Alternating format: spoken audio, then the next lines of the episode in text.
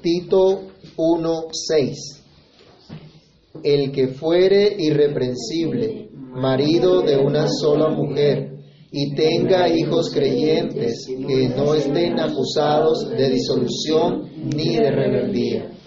Padre que estás en los cielos, en el nombre del Señor Jesús, queremos darte gracias por esta oportunidad que nos das de acercarnos nuevamente en torno de tu palabra para reflexionar en ella, para aprender de ti, para escuchar tu voz a través de tu palabra.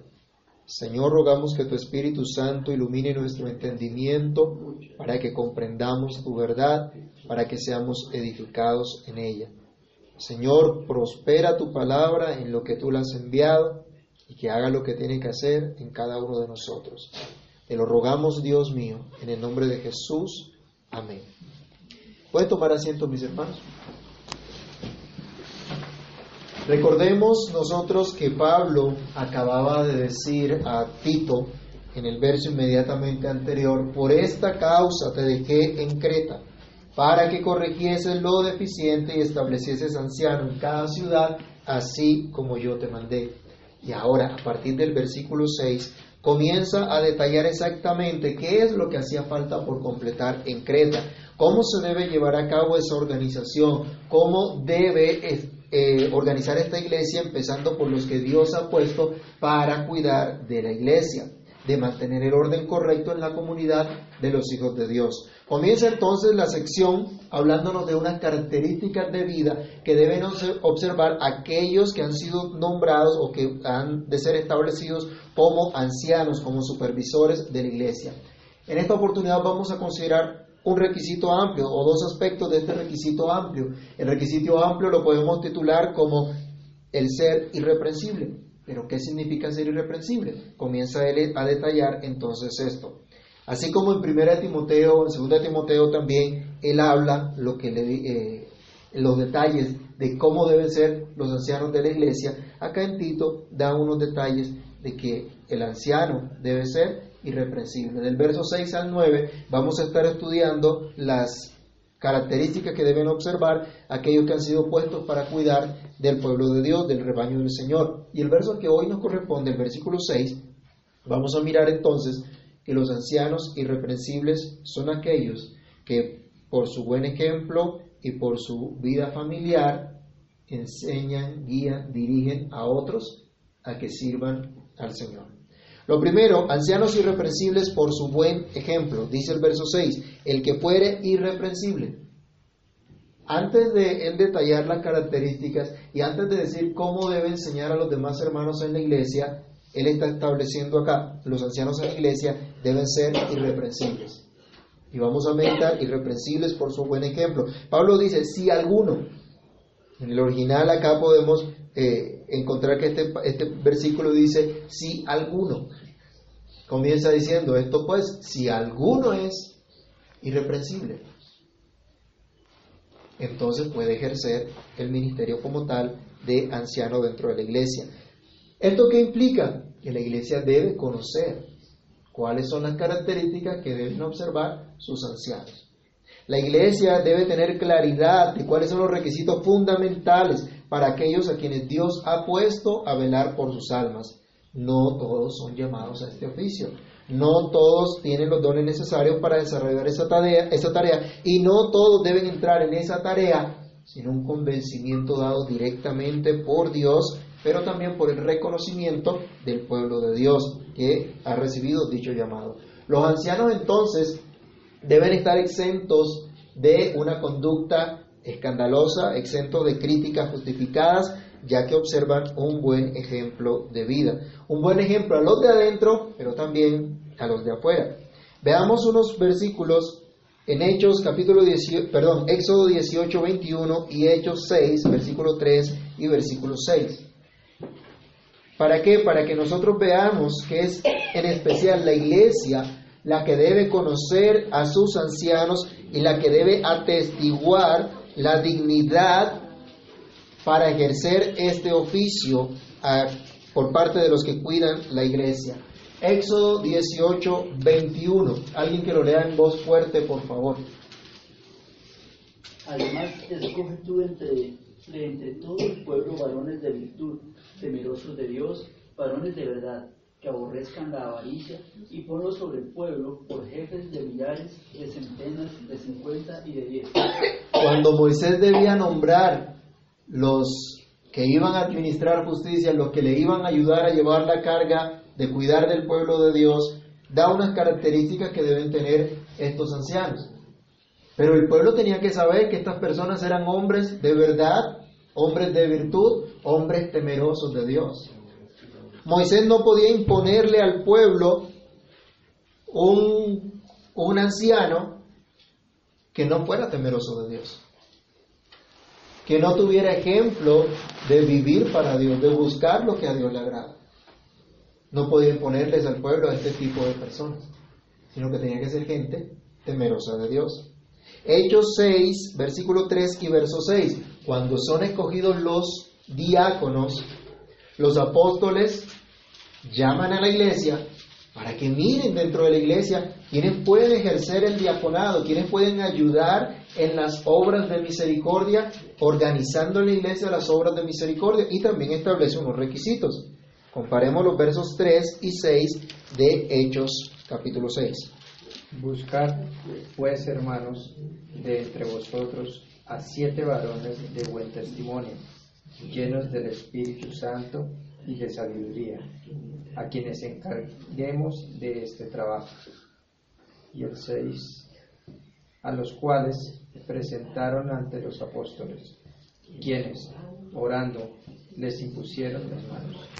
Entonces, aún para los diáconos, la iglesia debía reconocer que eran gente de buen testimonio, llena del Espíritu Santo, hombres llenos del Espíritu Santo. Aquí podemos darnos cuenta entonces que la iglesia misma debe reconocer la dignidad de sus ancianos. Estos debían ser un ejemplo para la comunidad en su andar con Dios.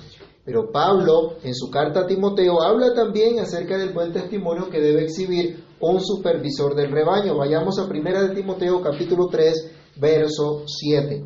Él llama la atención en que este anciano, este supervisor de la iglesia, debe contar con buen testimonio también de los de afuera.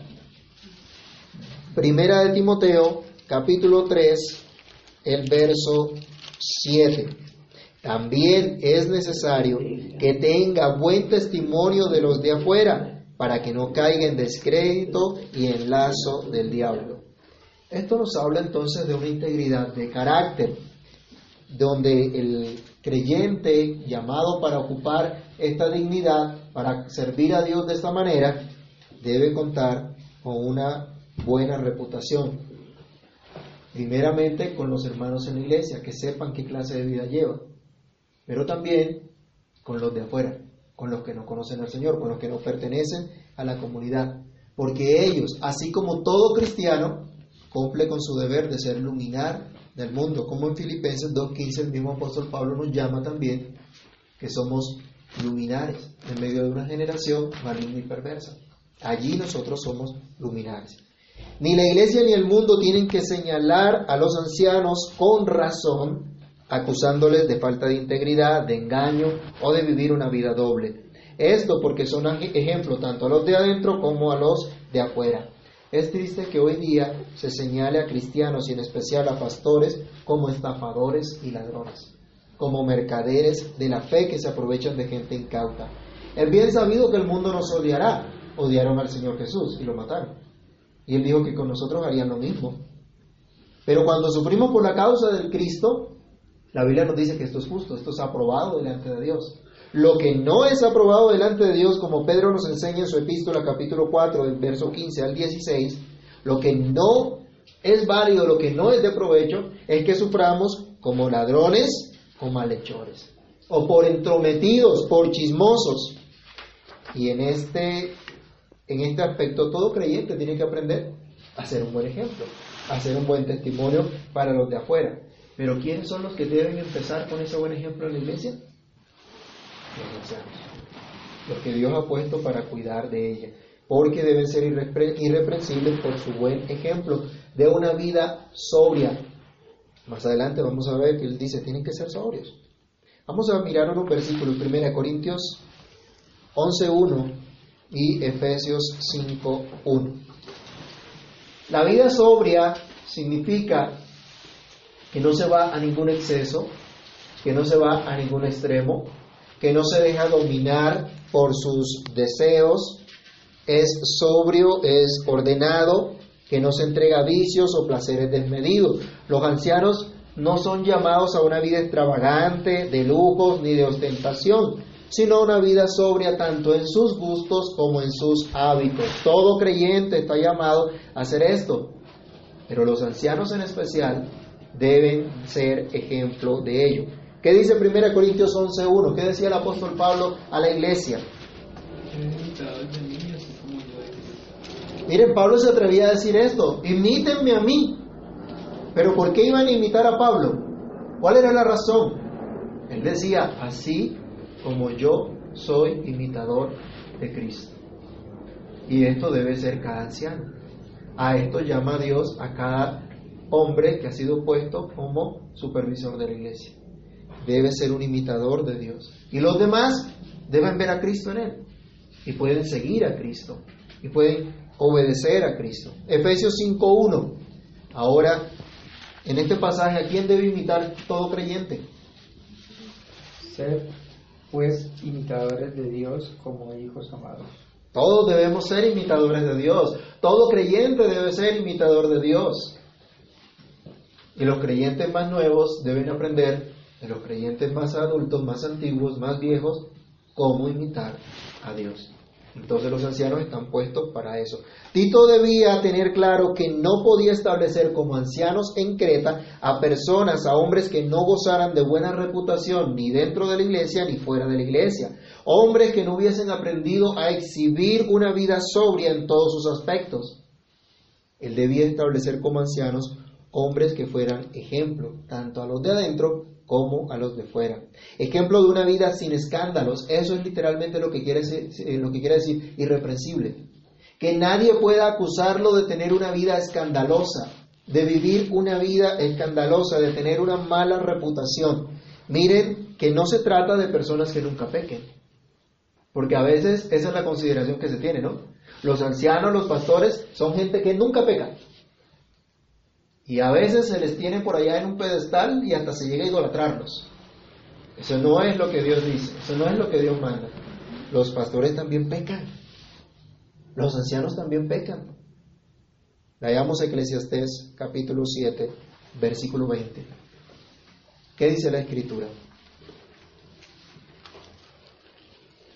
Casi no recorremos Eclesiastés y a veces las hojitas de la Biblia no las no lo dejan ubicar pero ahí está en la Biblia. Eclesiastés 7:20. Ciertamente no hay hombre justo en la tierra que haga el bien y nunca peque. ¿Sí? Que nunca peque. También pecan, los pastores también pecan. Pero a lo que se está refiriendo acá entonces es a que tenga esa vida íntegra y que no sea una persona que practica el pecado, que deliberadamente se entrega a la práctica del pecado, Tito debe tener esa claridad para el establecimiento de ancianos en Creta. Son personas que han sido ejercitadas en mortificar en su propia vida el pecado. Son personas ejercitadas por el Señor a lo cual Dios los ha llevado a vivir dependiendo de la capacidad que da solamente el Espíritu de Dios, dependiendo solamente de la gracia del Señor, que saben que por sí mismos son incapaces de vivir como Dios manda y por lo tanto se abandonan en Cristo, confían en la obra de Cristo y en la obra del Espíritu Santo para apoyarles, para capacitarles, para enseñarles a vivir conforme a la voluntad de Dios. Veamos un ejemplo en Romanos capítulo 7, del verso 22 hasta el capítulo 8, verso 1. Allí el apóstol Pablo aún nos habla de su propia experiencia y cómo ha sido llevado por Dios a confiar únicamente en la gracia del Señor para poderse sostener, para poder ser guiado por el Espíritu de Dios. Romanos capítulo 7, versículo 22 en adelante nos dice, porque según el hombre interior me deleito en la ley de Dios, pero veo otra ley en mis miembros, que se revela contra la ley de mi mente y que me lleva cautivo a la ley del pecado que está en mis miembros. Miserable de mí, ¿quién me librará de este cuerpo de muerte? Gracias doy a, Dios por Jesucristo, Señor nuestro. Así que yo mismo con la mente sirvo a la ley de Dios, mas con la carne a la ley del pecado. Ahora pues, ninguna condenación hay para los que están en Cristo Jesús, los que no andan conforme a la carne, sino conforme al Espíritu. Este pasaje no quiere decir entonces que, hermanos, estamos en la lucha y estamos eh, dominados por el pecado, no. Nuestra inclinación natural es hacia el pecado. Pero Pablo decía, doy gracias a Dios por Jesucristo, quien me libra del pecado. Y no hay condenación para los que andan conforme al Espíritu, para los que son guiados por el Espíritu de Dios. Los que deben anunciar la gracia del Señor deben experimentar el poder transformador de esa gracia de Dios. De lo contrario sería incoherente su mensaje. Muchos cristianos, incluidos pastores, ancianos, Debemos arrepentirnos por dejar de depender del Espíritu Santo para observar una vida que sea de buen testimonio, de buen ejemplo para los de adentro, para los de afuera. Una vida sin escándalos ni mala reputación. Y en especial, si fuimos puestos para cuidar de la iglesia del Señor. Que Dios nos ayude para que tanto ancianos como creyentes en general podamos someternos a lo que Dios mismo establece y no rebajar sus estándares solo por el hecho de que yo tenga un deseo pecaminoso o una inclinación pecaminosa, no puede eso llevarme a rebajar el estándar de Dios y justificar mi actitud pecaminosa en degradación de lo que Dios ha establecido que debemos ser, que debemos vivir. Algunos de pronto simplemente, por ejemplo, ¿qué hacen los políticos cuando quieren violar la constitución? La cambian, ¿no? La cambian para su propio beneficio en un puesto del Estado, en un, en un, en un puesto gubernamental, en, en, una entidad pública, ¿qué suelen hacer para ajustarle el cargo a alguien? Pues cambian el, el manual de funciones o lo que sea. Dicen, bueno, ahora puede ser, si pedían profesional, dicen, bueno, puede ser técnico. Y rebajan el estándar. Con Dios no hay tal cosa. Y los pastores no pueden rebajar ese estándar porque son ejemplo para la grey. Entonces, ancianos irreprensibles, advierte Pablo, si alguno es irreprensible, por su buen ejemplo, como hemos mencionado, ahora también debemos, debemos decir, por su vida familiar. Interesante que Pablo no arranca diciendo, debe ser magíster en teología, debe haber estudiado en tal seminario de tal reputación. No dice nada. Obviamente es deseable, Obviamente, en nuestra constitución como, iglesia, como denominación, hay ciertos parámetros que de conocimiento que debe tener todo anciano, todo pastor. Pero lo primero que ataca Pablo acá es su vida familiar. Es cómo vive, cómo está su familia. Y hoy día de pronto eso como que se tiene de poca importancia, ¿no? Y como muchos le prestan poca importancia, entonces a veces la iglesia se dice, bueno, qué caramba. Dios es bueno, Dios es misericordioso. Sí, pero Dios demanda que nos ajustemos a lo que Él nos enseña. Los ancianos son un ejemplo a seguir, principalmente por los de adentro, ¿no? Aunque también por los de afuera de la iglesia. Los ancianos, cuidadores y ejemplos de la iglesia deben ser irreprensibles por su vida familiar, libre de acusaciones o escándalos. Los ancianos de la iglesia deben exhibir fidelidad conyugal. conyugal. Dice, maridos, ¿de cuántas mujeres? De una sola mujer. De una sola. Culturalmente, en nuestro país, ¿qué hemos visto? Que se ha aceptado, por ejemplo, que un hombre tenga varias mujeres, ¿no? Y como llega la liberación femenina, entonces pues, las mujeres pueden tener hasta varios maridos. Eso no es lo que Dios estableció. ¿Se acuerdan que en el principio cuando Dios creó al hombre, ¿cómo lo hizo? Dice, varón y hembra los creó Dios. ¿Y Dios cuántas mujeres le dio a Adán? Una sola. ¿Por qué pecaron los reyes de Israel? También. Porque hay muchas mujeres. Salomón creyó que por ser rey tenía derecho a tener cuantas mujeres quisiera. Y pecó contra Dios. Y su corazón en su vejez se, volvió en contra de Dios, de. Y todas las consecuencias que vinieron después de eso lo encontramos en las escrituras. Marido de una sola mujer indica que si el anciano está casado, debe observar fidelidad conyugal y no le es permitido, como solían entonces en la cultura eh, donde estaba la iglesia en Creta, tener más de una esposa y como es lógico, tampoco podría tener sucursales o como dicen hoy, amiguitas con derecho, ni nada de lo que hoy y en ciertos lugares se considera como una conducta socialmente aceptable. Delante de Dios no lo es. Y acá hago un paréntesis, hermanos, no solo en este sentido. En muchas prácticas pecaminosas en la sociedad se considera aceptable. Delante de Dios no lo es. Lo único aceptable delante de Dios es lo que Él nos dice en su palabra. Si nos alejamos de eso, estamos en contra. Como todo creyente, el anciano es llamado a demostrar fidelidad a su esposa, así como Cristo lo muestra para con la iglesia. Efesios capítulo 5, versículo 25, un versículo muy conocido, que nos dice, Efesios 5, 25. Maridos, amad a vuestras mujeres, así como Cristo amó a la iglesia y se entregó a sí mismo por ella.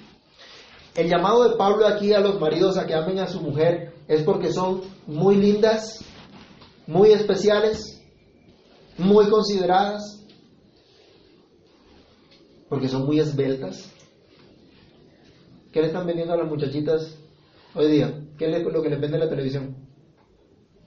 ¿Y cómo tiene que ser la mujer? ¿Y, qué, y cuál es el modelo de mujer que, que, que deben ser? Es totalmente distinto a lo que dice la Biblia. Y algunas tristemente están oyendo al mundo en lugar de oír a Dios. Pero el hombre no debe amar a su mujer porque tenga los parámetros del mundo, porque exhibe una figura llamativa. No, por ninguna de esas cosas. Dice, debe amar a su mujer porque Cristo amó a la iglesia. Como valores que estamos llamados a, a manifestar en nuestro amor por la esposa, el amor de Cristo. Cuando estamos de novios, ¿qué es lo que solemos decir, no?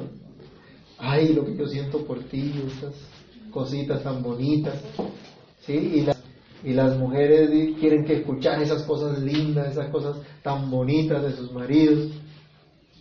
Pero hermanos, la realidad es que en el matrimonio Dios nos llama a manifestar el amor de Cristo. Y las esposas deben ver en nosotros el amor de Cristo. Esa es la razón. Entonces el hombre debe ser fiel a su esposa como Cristo es fiel a su iglesia. Miren la fidelidad de Cristo por su iglesia. Hasta se entregó en la cruz. Murió en la cruz por su iglesia. Por amor de su iglesia. Y a eso somos llamados. Y los ancianos de la iglesia son los primeros en manifestar esta fidelidad conyugal y no menoscabar lo que Dios habla al respecto, no menoscabar el matrimonio en este sentido. Dado por Dios, un matrimonio como Dios estableció entre un hombre y una mujer, toca aclarar últimamente, ¿no? Y este matrimonio debe ser honroso. Vayamos a Hebreos capítulo 13, versículo 4. Debe ser digno, debe ser considerado en alta estima. Y a los jóvenes, las jovencitas de la iglesia, hay que decirles también, el matrimonio es algo digno, algo honroso, y ustedes no se pueden dejar llevar por las cosas del mundo, por lo que el mundo enseña, y entonces decir, no, yo no me voy a casar, no, yo no voy a tener hijos. Eso no es conforme a la voluntad de Dios. Hebreos 13:4 que dice, honroso sea en todo, en todo el matrimonio y el hecho sin pero a los fornicarios y a los adúlteros los juzgará Dios. Mire, este versículo es terrible y debería espantarnos de miedo, de temor. Para la sociedad, una aventura, una cana al aire, eso es normal y es aceptable. Pero aquí nos dice que el matrimonio debe ser honroso, pero a los inmorales sexualmente, a los adúlteros, los juzgará Dios. Dios. Los juzgará Dios. A veces nos interesa más el juicio de la gente que el de Dios y le tememos más a lo que diga la gente, a lo que diga Dios. Que el Señor nos guarde, que el Señor nos ayude. El texto entonces de Pablo a Tito diciéndole que el anciano debe ser marido de una sola mujer, no quiere decir por ningún lado, como algunos romanistas eh, enseñaban, el celibato. Decirle, es mejor que se quede sin casar Y en adelante el anciano tiene que ser célibe. No, por ningún lado enseña eso. Tampoco enseña, por ejemplo, que un hombre viudo y vuelto a casar no pueda ser pastor, no pueda ser anciano. No, no dice nada, nada para el estilo. Tampoco que un hombre soltero no pueda ejercer como anciano. Lo más normal es que los ancianos sean casados, es como la regla general. Pero no necesariamente una persona soltera, un hombre soltero no puede ejercer el oficio. Simplemente lo que dice es, si es casado, debe ser fiel en su relación matrimonial. Y obviamente, si es soltero, debe estar de acuerdo a lo que Dios dice respecto al matrimonio y enseñarlo. Y estar de acuerdo con la fidelidad en la relación matrimonial. Observar entonces una conducta opuesta a este principio de fidelidad es un impedimento para que un hombre pueda ejercer tan digno oficio en la iglesia del Señor. Dice también el versículo número 6 de Tito 1, marido de una sola mujer, y tenga hijos creyentes, que no estén acusados de disolución ni de rebeldía. Ahora nos habla de cómo debe ser su hogar. Si tiene hijos, el anciano debe ser irreprensible en su vida familiar y sus hijos deben estar en autoridad, bajo la autoridad de Dios, sometidos, sujetos a la autoridad de sus padres. Esto demanda que los ancianos deben enseñar, deben instruir a sus hijos en la fe, de modo que los hijos lleguen un día a abrazar también esa fe y tenerla como propia. El no creyente vive como le place. El no creyente dice, si corriges al hijo, si disciplinas al hijo, se traumatiza. Entonces no se le puede pegar a los niños, cuidado le pegan. Cuidado le da su correazo porque eso lo va a traumatizar. Yo creo que aquí a más de uno no nos dieron ni siquiera con una, con una correa, nos dieron con otra cosa. Y no estamos traumatizados, ¿o sí? Yo creo que no. Bueno, el mundo cría como le place a, a los hijos, les enseña relajación moral, no les importa vivir en medio de la inmoralidad.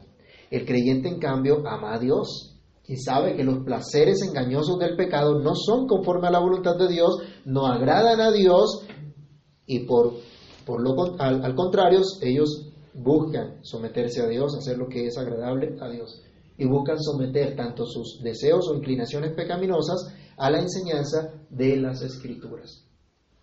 No quiere decir que el creyente es perfecto, ya, un creyente entonces no es una persona que expresa libertinaje ni anarquía. Hay personas que les encanta la anarquía, donde no haya orden de ningún tipo, donde no se les estipule para nada parámetros a seguir, porque entonces eso los está coartando, está em, impidiendo el libre desarrollo de su personalidad y cualquier otra cantidad de cosas. Hay personas que no les gusta ninguna clase de norma. Los hijos de los ancianos deben ser creyentes, que nadie pueda acusarlos de ser contumaces. ¿Sabe qué es contumaz? Es rebelde. Es esa rebeldía incontrolable, indomable, que a pesar de la admonición, de la reprensión, de la enseñanza, se mantiene en rebeldía. Y nunca, nunca se somete a autoridad alguna. Personas rebeldes no pueden ser los hijos de los creyentes que, que no se sometan a autoridad alguna. O personas que vivan desordenadamente en vicios y en toda suerte de pecados. Pues han sido instruidos en la fe, lo que se espera, ¿no? Y su propia vida debe estar sometida al Señor. Entonces los ancianos deben enseñar a sus hijos, de modo que sus hijos puedan ser también creyentes, puedan ser también personas que sigan a Cristo, que obedezcan a Cristo que no estén acusados, que nadie los pueda señalar porque son contumaces o porque viven en diferentes vicios. En resumen, podemos decir que este versículo habla de un hogar de fe. Los ancianos de la iglesia deben tener hogares de fe. ¿Y qué creyente no es llamado a esto?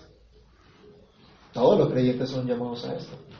Pero de manera especial, los ancianos, los que enseñan a los demás, los que van a guiar al rebaño hacia la voluntad de Dios, deben primero ocuparse de su primera iglesia, de su pequeña iglesia que tienen en casa, para que verdaderamente glorifiquen a Dios. No sin razón, en el concilio de Cartago se establecía, años más tarde a la instrucción de Pablo, los obispos, ancianos y diáconos no serán ordenados para el ministerio antes de hacer que todos los miembros de su familia sean miembros de la Iglesia Universal. Imagínense cómo se coloca esta norma. ¿De qué sirve un ministro de la palabra, un anciano o un diácono servir en la iglesia, viajar, enseñar, dar conferencias, ejecutar misiones en un lado o en el otro si descuida a su familia? ¿Cómo enseñará a los demás hombres de la iglesia a cuidar su familia y proveerle lo necesario si él mismo no es ejemplo en ello? Ser anciano de la iglesia, en especial en la época apostólica, aunque hoy también, implicaba grandes sacrificios y entrega a Dios por someterse a su palabra y exponerse a persecución y aún hasta la misma muerte, para poder enseñar a otros por medio de su ejemplo. Es triste que hoy podamos darnos cuenta o escuchar hogares de pastores y ancianos que ya no son hogares de fe, donde los hijos ya no viven el Evangelio, donde el esposo ya no es fiel a su esposa, sino que en cualquier otro, asunto, cualquier otro asunto en su vida se vuelve más importante. Es doloroso ver jóvenes que no quieren tener un hogar como Dios lo ha establecido, jóvenes que se han apartado de la fe, la cual pues, en realidad nunca tuvieron, porque si no, no se habrían apartado. Pero en parte, su vida, lo que vivieron, influyó en esta, en, este, en esta actitud que tomaron. Hace muchos años, bueno, unos años, asistiendo a una conferencia del seminario, iba con mi hijo mayor cuando eso no tenía todavía cuatro años, y se me acercó un misionero y me decía que su papá era un anciano de la iglesia y solía llevarlo a ese tipo de eventos y aún hasta las reuniones de consistorio. No sé cómo lo dejaron entrar a esas reuniones, pero luego él llegó a ser un misionero. Y es de gran gozo poder ver cómo en un hogar de fe se va instruyendo a los hijos y ver que esa fe ahora los hijos la abrazan y pueden compartirla también con otros, como fue el caso que les menciono de ese misionero. Es grato escuchar también esto, porque no solo hay malas noticias, también hay buenas. Hay gente que se aparta, que, que no vive ese hogar de fe, pero hay otra que Dios hace perseverar Tal como todo creyente debe llevar una vida, en especial un anciano de la iglesia, un, un hogar de fe. En conclusión, hermanos, completar lo que falta era la tarea de Tito en Creta. Significa organizar la iglesia estableciendo ancianos que supervisen el rebaño del Señor, pero estos ancianos deben ser ejemplo para los de adentro, para los de afuera. No pueden vivir una vida escandalosa, una vida ostentosa, sino una vida de fe en las escrituras. Si tiene esposa, mantener esa fidelidad por su esposa, si tiene hijos, enseñar a sus hijos a una vida de fe, como hemos reflexionado hasta acá, que los hijos estén sujetos a las escrituras, sujetos a sus padres y que reconozcan el liderazgo en especial de su padre como anciano. Hombres que por la gracia de Dios pueden enseñar a otros con su ejemplo, ya que su deseo es imitar a Cristo como vimos en el caso del apóstol Pablo. Para los de adentro, pero también para los de afuera, experimentando cada vez en su vida la gracia de Dios, en su vida, en su hogar, en su familia, para poderle mostrar al resto cómo vivir una vida sobria, justa y piadosa hasta la venida de nuestro Señor Jesucristo. Oremos. Padre que estás en los cielos, en el nombre del Señor Jesús, te agradecemos Dios por mostrarnos en tu palabra lo que tú has establecido para cuidar de tu iglesia. Y Señor, los requisitos que tú estableces para que aquellos que has llamado a tu servicio vivan, exhiban y muestren como ejemplo de seguirte, de obedecerte, de vivir para la gloria de tu nombre. Señor, te pedimos misericordia y que nos perdones por nuestra desobediencia y rebeldía por no considerar lo que tu palabra nos enseña como algo digno de confianza y de obediencia, por dejarnos llevar muchas veces por lo que el mundo nos enseña y no por lo que nos enseña tu palabra. Dios mío, te pido, ayúdanos, ayúdame a mí, Señor, en especial como siervo tuyo y como anciano de la iglesia, a manifestar este buen ejemplo tanto para los de afuera como los de adentro, para poder ayudar también a todos mis hermanos a vivir para la gloria de tu nombre, a modelar el amor de Cristo, a mostrar a Cristo. Señor, para que todos como iglesia crezcamos en tu gracia y conocimiento y experimentemos esa gracia cada día en nuestras vidas y podamos testificar de ella a otros. Capacítanos y capacita a tu pueblo. Pedimos hoy, Señor, provee a tu iglesia de estos dones, de estos ancianos, Señor, capacitados, llamados por ti, experimentados, Señor, en vivir para la gloria de tu nombre, porque han sido transformados por el poder de tu palabra, por tu Espíritu Santo en sus vidas. Señor, provee estos dones para que tu iglesia sea edificada, para, para que tu iglesia prospere, Señor. Ayúdanos, Dios. Ayúdanos como iglesia a reconocer ese llamado que tú haces y esas calificaciones que tú das. Ayúdanos, Señor, a confiar y depender de ti, porque esto no lo podremos lograr por nosotros mismos, por nuestro propio esfuerzo, sino por la obra de tu Espíritu en nosotros. Que prestemos atención a tu palabra, que es por medio de la cual tu Espíritu obra en nuestros corazones. Señor, ayúdanos, dirígenos, y que como iglesia no rebajemos este estándar, sino que clamemos a ti que eres poderoso para hacernos conforme a lo que tú mismo has establecido. En Cristo Jesús oramos y damos muchas gracias, Señor. Amén.